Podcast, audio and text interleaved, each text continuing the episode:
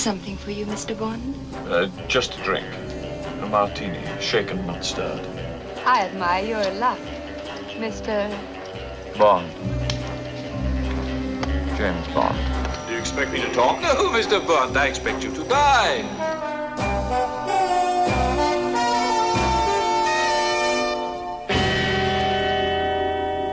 Bonjour à tous, c'est Robin et bienvenue dans ce nouvel épisode du Vodka Martini, notre format spécial James Bond qui nous fait retracer les épisodes clés de la saga 007 avant la sortie en avril prochain de No Time to Die, le 25e épisode de la franchise. Et aujourd'hui, on vous propose une plongée dans ce qui est peut-être un des épisodes les plus pétés et improbables de notre ami James avec Moonraker. Et pour en parler, je suis accompagné par Patrick Dantan. Salut Patrick. Salut Robin. Alors donc Moonraker, c'est le quatrième film avec Roger Moore dans la peau de James Bond, qu'on vient donc de laisser dans L'espion qui m'aimait, qui était finalement un film euh, plutôt sympa. Si vous n'avez pas écouté le Vodka Martini associé, on vous y renvoie. C'est le onzième film de la série, c'est également réalisé par euh, Lewis Gilbert qui s'était donc occu- occupé du film euh, d'avant, justement L'espion qui m'aimait. Il avait fait aussi euh, On ne vit que deux fois. Et c'est donc, vous en doutez, euh, eh bien l'adaptation du roman éponyme Moonraker qui est paru en 1955. Je dis entre guillemets quand même Ouais. parce que On, on va regarder tout ça, il reste pas grand chose. On va regarder. voilà, comme très souvent dans ces adaptations, il n'y a plus grand-chose.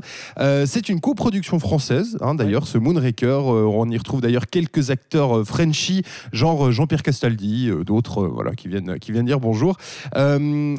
Ce qui est assez drôle, c'est que à la fin de l'espion qui m'aimait, euh, comme très souvent dans les James Bond, il y avait le, placard à la fin du, générique qui disait Vous retrouverez James Bond euh, dans le prochain film qui n'était à ce moment-là rien que pour vos yeux. C'est ce qui nous était teasé en tout cas. Finalement, il y a un petit film qui est passé par là euh, quelques années auparavant, c'est Star Wars, et qui a complètement bouleversé le planning des sorties de James Bond. On va profiter de l'engouement qu'a créé Star Wars pour finalement faire un film presque de science-fiction. Moonraker, d'ailleurs sur l'affiche euh, française, c'était écrit désormais l'espace appartient à 007. Donc voilà, les, bases sont posées et on se, on se prépare à vivre un truc assez improbable. On peut le dire, hein, je crois, euh, pour, euh, pour l'avoir découvert euh, hier, c'est assez improbable. Il y a des navettes spatiales, il y a des combats spatiaux. euh, Enfin voilà, c'est un, peu- un peu improbable. Patrick, toi, tu l'as tu revu aussi pour l'occasion, Moonraker. Ouais. Euh, T'en t'en as pensé quoi alors? Alors juste par rapport à ça, par rapport à l'anecdote en fait, moi ça a été mon premier James Bond que j'ai vu au cinéma à l'époque, en compagnie de mon papa, hein, qui était monstre fan, qui allait au cinéma que pour James Bond, et qui pouvait enfin emmener son fils découvrir les aventures de, de l'agent britannique. C'était comme un rite initiatique. Et puis alors c'est vrai qu'à l'époque ça a été l'émerveillement parce que j'ai découvert euh, l'action, la classe, les James Bond girls, les voyages à travers le monde. hein. On se promène tout le temps, et en l'occurrence dans l'espace, les gadgets, etc. C'est vrai qu'il bouge beaucoup dans cet épisode. hein. Ça bouge pas mal et du coup c'était vraiment quelque chose waouh. Et donc je l'ai revu là et je dois quand même dire que ça m'a bien refroidi cette nouvelle vision. Euh, ouais, il y a pas mal de raisons qu'il faut un petit peu que, que je pense que le, le film a vraiment pris euh, avec- dans les dents avec, euh, avec le, temps qui est passé quoi. Donc Moonraker, c'est en fait une navette spatiale euh, qui est euh, créée par un certain Drax, euh, qui l'a offerte à l'armée américaine. Et puis, bah, au début du film, hein, avant le générique, eh bien, cette navette spatiale Moonraker est, volée par deux méchants. On ne sait pas vraiment qui c'est. Et puis, il y a une histoire de gaz toxique qui risque de tuer. Il y a des grands méchants. Il y a le retour de requin aussi, hein, le, grand méchant avec sa dentition en, en qui fait euh, son retour. Euh, l'espion, euh, le, grand méchant en fait, hein, qui avait aussi dans, dans l'espion qui m'aimait. Et bah, ce méchant Drax, parce que bon, c'est pas un spoil de dire que c'est que c'est lui le méchant, a un plan quand même assez radical, on va Ouais, dire. un plan assez costaud. Ouais. Mais c'est moi, moi je trouve assez bien quand les méchants dans un James Bond ils sont complètement mégalos et puis qu'ils ont un plan énorme et complètement au- au-dessus, over the top quoi, vraiment un plan excessif parce que je trouve que c'est comme ça qu'ils sont vraiment inquiétants et puis qu'on se dit waouh quand même quoi, ça rigole pas. En plus là Drax il est très puissant, très très riche, il fait tout ce qu'il veut donc euh, j'aime bien ce genre de personnage. Bah, c'est vrai que là, on est quand même à, des années-lumière d'un méchant, par exemple, comme euh, Vivre et laisser mourir, dont on parlait avec, euh, avec Thibaut il y a quelques semaines, où là, euh, c'était un dealer de drogue qui voulait simplement un peu voilà, répandre, répandre sa drogue un peu à travers le monde et se faire plein d'argent. Non, là, Drax, il a un plan d'une station spatiale où il veut envoyer voilà, on va pas trop en révéler, voilà. mais euh, il, veut, il veut un peu changer le monde, comme un, un gros méchant qu'il est. Euh, et puis vraiment, alors ça c'est un truc je trouve assez essentiel de ce film-là, c'est qu'on sent clairement, et c'est pas, euh, c'est pas peu dire, le passage de Star Wars entre les deux. On est dans de la SF, il y a des pistolets laser, il y a des combats spatiaux. Une enfin, bataille dans l'espace. même à, à le dire, j'ai l'impression d'être dans le jeu Camoulox, tu vois. Enfin, on, est, on est dans James Bond et il y a des pistolets laser. Ouais, moi, moi je pense par, par rapport justement au fait que ce projet arrive euh, juste après Star Wars, tout d'un coup les producteurs se disent waouh, il faut qu'on fasse quelque chose, etc. et tout. Pour moi, ça dénote un petit peu la façon dont le film a été fait, qui est vraiment, à mon avis, le gros problème un peu du film et qui fait peut-être qu'il vieillit assez mal. Euh, je pense qu'on est en fait dans un gros film de fin de service. Déjà à l'époque, euh, avec une énorme production. Il faut savoir que le film il a coûté 30 millions de dollars de budget à l'époque et ça représentait à l'époque le budget complet, cumulé des budgets des huit premiers films James Bond, quoi. Juste pour Ah donner ouais. une idée. Ah ouais, donc c'était vraiment a- un budget On a colossal. passé un gap. Un cap Et puis donc on reprend un petit peu tout ce qui fait James parce que du coup on est un peu à l'arrache parce qu'on avait prévu rien que pour vos yeux mais du coup on est un petit peu à l'arrache donc on prend un petit peu tout ce qui marche actuellement dans James Bond avec Roger Moore dans un espèce de gros cocktail bien lourd qui finalement se soucie assez peu de l'état d'esprit des premiers James Bond et des romans quoi de l'espionnage et ce genre de choses là et il y a pas mal d'éléments qui, à mon avis, donne vraiment cette idée-là. Bon, on disait l'influence de Star Wars qui, tout d'un coup, va accélérer et faire bouger le choix du, de l'adaptation. Et puis aussi, euh, euh, on se dit, mais ouais, bon, qu'est-ce qu'on fait Euh, Comme ça, on veut un truc. Ah, on a un roman qui s'appelle Moonraker. Moonraker, c'est bien, ça fait science-fiction, etc. C'est super cool. Tu sais, le- tu connais le titre du roman quand il était traduit à l'époque en France? Euh, oui, oui, je- ça s'appelle. Entourloupe dans l'azimut et, et je trouve que le titre collerait tellement bien au film maintenant rétrospectivement avec le côté nanar de certaines séquences Ouais. quoi. Enfin bref, voilà donc du coup on va reprendre très très peu d'éléments du livre, en fait quasiment rien du tout. Le titre, le nom du méchant Hugo Drax et puis le nom de l'engin. Moonraker, coup, qui en ouais. plus dans le livre n'est pas du tout une navette spatiale, mais est en fait euh, un missile. Euh, un missile, euh, voilà. Donc c'est un missile avec une tête atomique, enfin ce genre de choses là.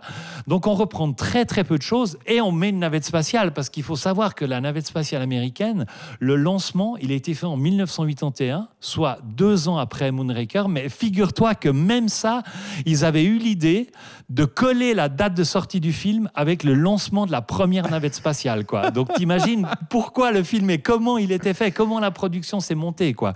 C'est juste hallucinant. Donc voilà, Donc, il y a quelque chose à comme aucun ça. moment il y a une envie créative quoi. Non, Ou absolument de pas. se dire tiens on va non, aller dans l'espace. absolument euh, pas. ouais, Il faut y aller euh, rapidos et puis après le reste de l'histoire, euh, on, on- on inv- on invente absolument tout puis on prend un petit peu, un peu tous les éléments de l'époque.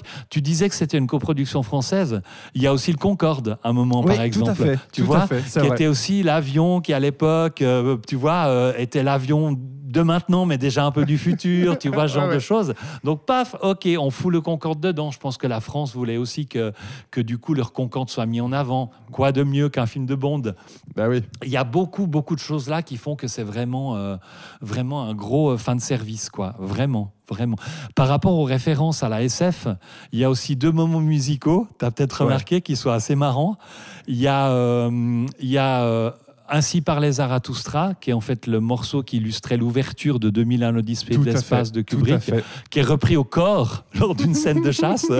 le clin d'œil est complètement humoristique, complètement Ouais, décalé, est complètement, rien à ouais, foutre. ouais, C'est vraiment, c'est même pas du, même pas du deuxième degré. Tu as utilisé le terme nanar et je pense que vraiment il y a Et on certaines moque, scènes quoi. où on est clairement dans du nanar. Ça c'est, c'est évident. Il y, a, il y a aussi le, le digicode, à un moment donné, pour Oui. rentrer dans un laboratoire, c'est la, la- le, le thème important dans Rencontre du troisième type de Oui. Spielberg. Ouais, ouais. Donc vraiment, on veut vraiment dire, OK, on fait des références complètement méta, au lieu de rester sérieusement dans Bond, quoi. Ouais, tout à fait. Bon, alors en parlant de musique, on peut quand même noter le, le retour de, de John Barry à la musique, euh, qui revient pour, euh, pour cet épisode, Ce qui est plutôt bien. ce qui est plutôt, plutôt bien, effectivement.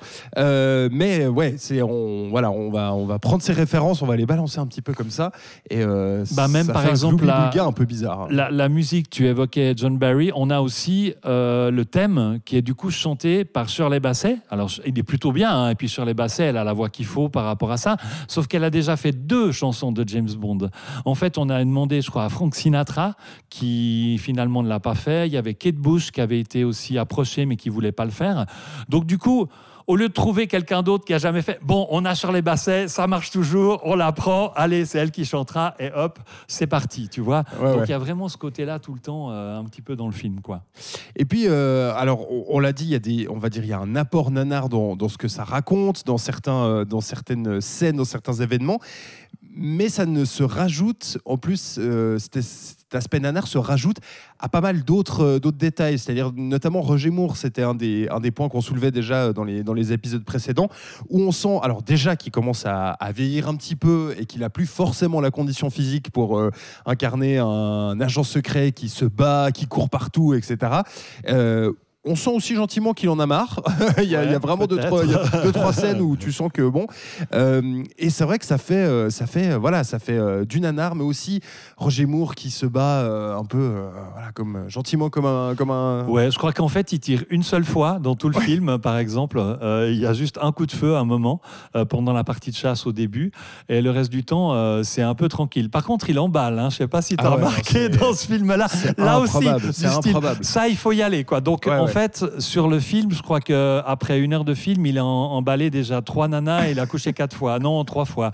Et puis à la fin, il y a bien entendu toujours la dernière scène. euh, de Bah d'amour, euh, de sexe, euh, mais cette fois bien entendu en apesanteur. Allez, on spoil, c'est pas si grave quoi. Et puis c'est toujours, il y, a- il y a vraiment ce côté-là tout le temps avec des, des répliques mais improbables pour emballer Ouais. les gonzesses. Mais C'est bien quelque sûr, chose il en de- rate pas mais une. N'en terrible, il n'en rate pas Mais une. terrible, c'est vraiment ça, c'est vraiment Ouais. emballer de la gonzesse, quoi. Ouais, c'est même pas, je sais pas, être charmeur, être. Non, euh, non, non, non, il arrive deux mots. euh, Bonjour, je t'embrasse. Ciao, merci. Donc euh, là, il, est, il fait assez fort par rapport à ça aussi. Et puis c'est de nouveau un truc, ben, ça, ça, ça, ça sent tellement le truc que les gens aiment voir dans Bond Ouais. et qu'ils veulent voir. Alors on en met trop, quoi. on une en met grosse trop. couche. on quoi. en met trop et on, on met aussi pas mal, euh, pas mal d'actions. Alors là, on en, on en discutait juste avant de commencer euh, cet épisode. Là, quand même, euh, les, les effets, en tout cas tout ce qui est réel, les explosions, etc. Ça, ça marche toujours très bien. Il y a des courses poursuites, notamment une course poursuite à Venise, une course poursuite de gondole. Ouais, alors la, gondole la, gondole, puisqu'on en parle, il y, a- il y a juste un truc, effectivement, elle fonctionne assez bien parce qu'on est sur une gondole avec un gros moteur, enfin ça se poursuit à travers les canaux, ça fonctionne bien. Il y a juste un moment un peu embarrassant, je trouve, c'est quand la gondole se sort de l'eau, en fait, et il y a des roues sous la gondole, elle commence à devenir, et traverser toutes les rues de Venise et devenir une espèce de, de véhicule comme ça, à- à- assez tout-terrain, ridicule, quoi. ouais, ouais. Et du coup, Ah, on retombe dans le gag. Complètement, complètement. quoi, Et il y a même, y a même dans le, dans le montage euh, vraiment des, des, des trucs, mais il y a un, un- un plan sur un pigeon.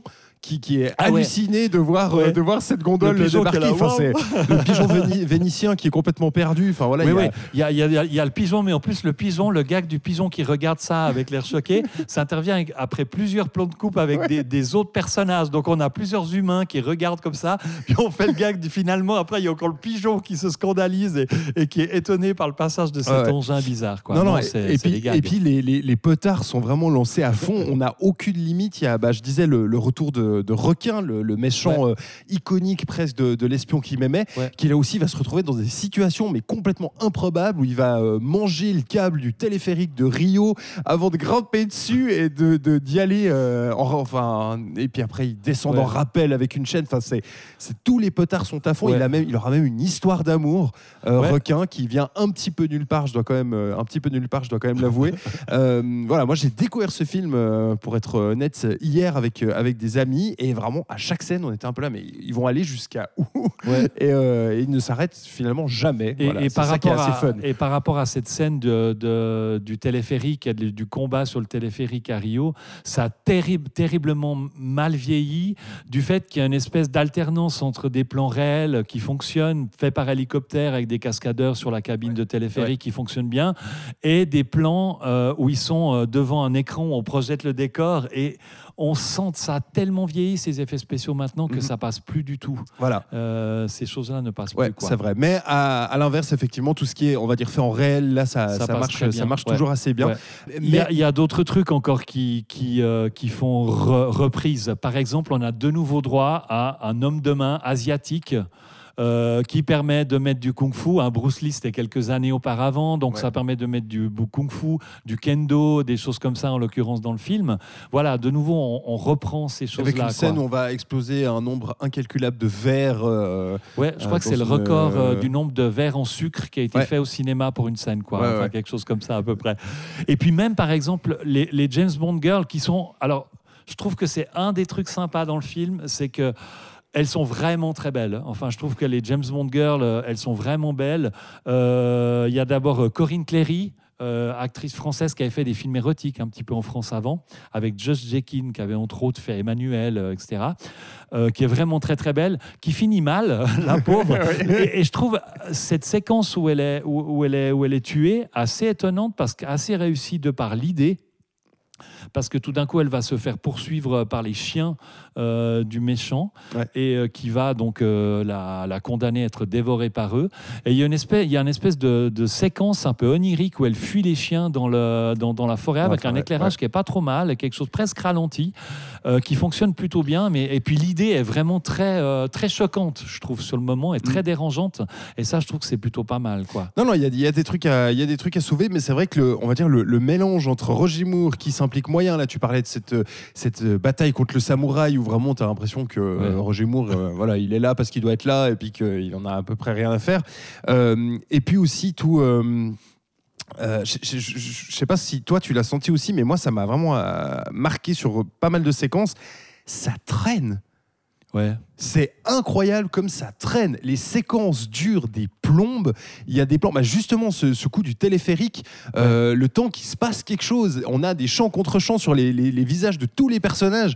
Oh non, on va, se, on, va se, on va se cracher. Oh non, on va se cracher. Ça dure des plombes pour chaque séquence. Je sais pas ce que tu en penses, mais. Je pense que peut-être le rythme est aussi quelque chose qui a évolué avec le temps, tu vois. Et puis Oui, mais c'est quelque chose qui m'a moins. quelque chose C'est c'est quelque chose qui m'a moins choqué sur euh, les films d'avant. Euh, Ouais. Là, je trouve Ouais. vraiment qu'il y, y a vraiment des séquences qui durent et qui durent en Il- longueur. Il faut dire aussi, je trouve que les, les enjeux du scénario, enfin le, le scénario de manière générale, c'est euh, c'est pas des grosses ficelles, c'est des grosses cordes, quoi. Enfin, Ah je veux dire, c'est vraiment, euh, euh, ça se déroule dans, dans une chose qui est assez un peu prévisible, et puis on, surtout, euh, voilà, n'importe quel petit détail est prétexte à faire le lien avec la scène d'avant, ou d'après, puis sans vraiment beaucoup de soucis de, de, de cohérence. crédibilité, Il y a de aussi, il y a cohérence aussi ou de des, créer quelque des- chose. il y a aussi des problèmes de cohérence. Ce qui fonctionne mieux, je trouve, au niveau du scénario, c'est le plan de, de, de Drax et le mystère autour du plan, qui arrive quand même à, à- à tenir pendant pas mal du film. Ouais, quoi, où ça, on arrive vrai. quand même à Ça, se dire, mais qu'est-ce qu'il veut réellement faire jusqu'au moment où on est sur la station euh, là, il va- euh, orbitale, et puis là, plan, il va et révéler puis, son euh, plan, etc. Et tout. Donc voilà. Mais voilà, de nouveau, trop de choses reprises, etc. Même le- le- l'autre James Bond girl, Lois Child, que je trouve sublime. Bon, c'était peut-être la découverte de mon adolescence où j'étais là, waouh, comme elle est belle et tout. En fait, elle devait être dans le James Bond précédent. Et ça, c'était pas fait pour une raison XY, mais je crois parce qu'elle était, elle, elle pouvait pas le faire elle à ce moment-là. Et du coup, euh, comme il fallait faire Moonraker et trouver une James Bond aussi rapidement, ah bah ouais, euh, je crois qu'il a, en fait, le, le producteur l'a croisé dans un avion, dans un aéroport, il lui a dit, ah ben du coup, sur le prochain film, ça sera toi. Ouais, le tournage Donc, commence voilà. demain, Ouais, c'est parti. style, voilà, c'est ça, on y va, allez hop, viens, t'es- ça sera parfait. Tu vois, il y a de nouveau quelque chose qui raconte de nouveau ce truc en urgence, un peu euh, composé de tout ce qu'on peut Ouais. prendre à la va-vite. Mais, d'ailleurs, je, je- ce, ce côté vraiment urgence, je le sens aussi dans, bah, dans, dans le scénario. Alors c'est vrai que tu dis, le, on va dire les, grandes cordes du scénario euh, sont assez intéressantes, le plan du méchant est assez intéressant, mais il y a, y a plein de petits détails qui, euh, qui en fait ne fonctionnent pas, ne marchent pas. Il y a des incohérences euh, vraiment à plusieurs moments. Et même le film va, va même s'auto-flageller en désamorçant lui-même. Il y a- une incohérence. On va pas, va pas forcément le, le, le détailler maintenant, mais il y a une incohérence sur euh, qui a volé Moonraker. Euh, c'est une question que tu te poses et un moment, James Bond va quand même poser la question euh, à un intéressé en disant Mais finalement, euh, pourquoi euh, Moonraker a été, euh, a été volé? Et en fait, la réponse ne, ne- ne veut rien dire. Et on met ça sous le tapis. Et puis Ah, bon, bah voilà. c'est- expédiée. Hop, voilà, allez, bon. On n'a pas de réponse, c'est voilà. pas grave. On a écrit le On a scénario. un petit truc comme ça vite fait, et puis on a trouvé ouais, une excuse. C'est ça, c'est exactement ça. Et ça. on, on sent vraiment le, ouais, le, le, le- le film fait à la va-vite pour voilà, répondre à la demande de SF, de Star Wars, etc.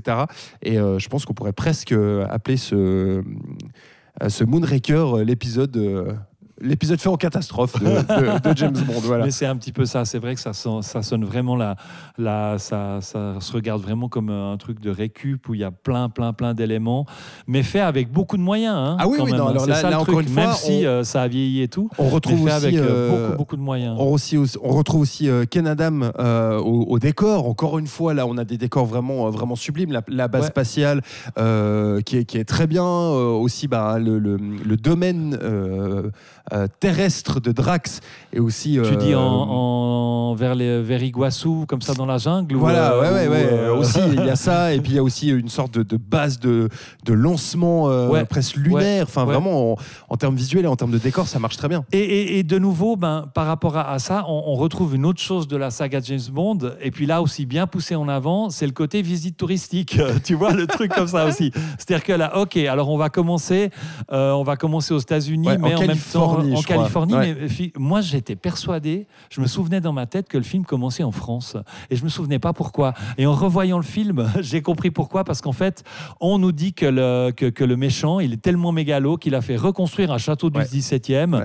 Euh, en Californie, près de ses usines. Avec et puis des on voit le château importé entièrement de France. Ouais, ouais. Donc c'est pour ça. Donc il y a un côté mégalo qui est pas mal. Et puis Ouais. le décor est très beau au début par rapport à ce château. Donc il y a cette ambiance très classe, très riche, très luxueuse. Et d'ailleurs, un, un contraste improbable de parler de, de- de vaisseaux spatiaux dans un château du Voilà. XVIIe siècle. Exactement, exactement. Et ça, c'est plutôt pas mal. Clair. Et puis après, on va encore à Rio, où on va voir le carnaval, euh, enfin voilà, différentes choses. Et puis après, on va encore aller, bien entendu, au sud d'Iguassou, qui sont quand même un haut lieu du tourisme et qui sont classés, etc., Ouais. monuments naturels. Bah, et tout. Venise, Venise À aussi. Venise Ouais, aussi avant et tout. où On va avoir bien entendu quelqu'un qui passe à travers la fameuse horloge. Enfin, il y a, il y, a, il y a tous ces lieux-là qui sont, euh, qui sont mis là-dedans et tout, puis qui donnent le côté visite touristique, qui est aussi quelque chose qui fait partie de Bond, mais qui là est nouveau euh, à fond les manettes de nouveau. Quoi. Effectivement, il y a beaucoup, beaucoup, beaucoup. Et puis la, la base, euh, la base euh, dans, la, dans la jungle est assez, assez belle, effectivement, au niveau des décors et tout. Bon, après, il y a le problème qui fait décoller, euh, je sais pas combien de navettes depuis la base, puis tu te dis, mais attends, en fait, sur Terre, il y a donc un mec qui est tellement puissant qu'en fait, il peut faire décoller depuis une base secrète. Six Oh, navettes euh, euh, spatiales. Six navettes spatiales, comme ça, pour une destination invisible euh, dans l'espace, quoi. Et personne n'est au Why courant not? et personne ne les voit partir. C'est c'est superbe. Bon, Euh, le problème, c'est qu'à partir du moment où tu es un petit peu à l'extérieur du film et puis tu commences à voir les, les grosses ficelles, Ouais, ouais. tu vois plus que ça, quoi. et puis, euh, puis voilà. Est-ce qu'on peut quand même euh, le, le recommander, ne serait-ce que euh, si on part de l'idée quand même, voilà, je vais pas voir un, un grand James Bond, mais je vais plutôt voir un, un film un peu nanardesque. Est-ce qu'on on peut quand même trouver du plaisir à voir Moonraker? Ah, moi, je pense que si on prend un peu de distance en se disant qu'on va voir quelque chose euh, qui maintenant un peu vieilli, puis un petit peu de l'ordre du nanar, je pense, je pense pas que il faut essayer de se remettre dans l'état d'esprit de l'époque parce que c'est impossible et puis ça va pas aider. Mais si on dit ok voilà c'est un peu nanar mais il y a quelques séquences qui sont assez sympas et puis il y a, il y a des jolies James Bond girls et puis euh, qu'est-ce qu'il y a encore Il y a un gros budget de l'époque. Et il y a euh, une bataille dans, dans l'espace. Voilà, mais tu te rends que- compte qu'à l'époque, c'était nommé aux Oscars des meilleurs effets visuels. Mais quand vous, euh, vous aurez vu Ouais. la séquence, Ouais, ouais. je sais pas, improbable. on se dit c'est improbable, Ouais. mais ça prouve quand même qu'à l'époque, ce qui était fait était quelque chose qui Oui, était impressionnant pour les spectateurs et pour la profession Mais à la, l'époque. la- la même année euh, sortait Alien le 8 passage. Ouais, ouais, Je- et je voilà, ça, on mais- dit ça, on ne dit rien. Je crois qu'il est sorti même le même mois au cinéma Ouais. en septembre, je crois. Euh, J'ai vu ça un petit peu quelque part, quoi. Donc voilà, euh, on, on peut regarder ça aussi comme un espèce de, qu'est-ce qu'on va dire, un melting pot de certains éléments qui composent. La franchise James Bond, surtout de la période Roger Moore, hein, quand même. Et puis avec ça, euh, voilà, se dire, ok, je tente. Voilà, en tout cas, un, un- film aussi assez improbable de cette période Roger Moore euh, qui nous aura gratifié quand même de, de, qualité assez variable dans ses, euh, dans ses adaptations, euh, enfin dans ses interprétations de James Bond. Euh, et c'est ainsi que nous, en tout cas, pour le Saloon et le Vodka Martini, on va clore notre partie sur Roger Moore, qui fera encore Rien que pour vos yeux en 1981, Octopussy en 1983.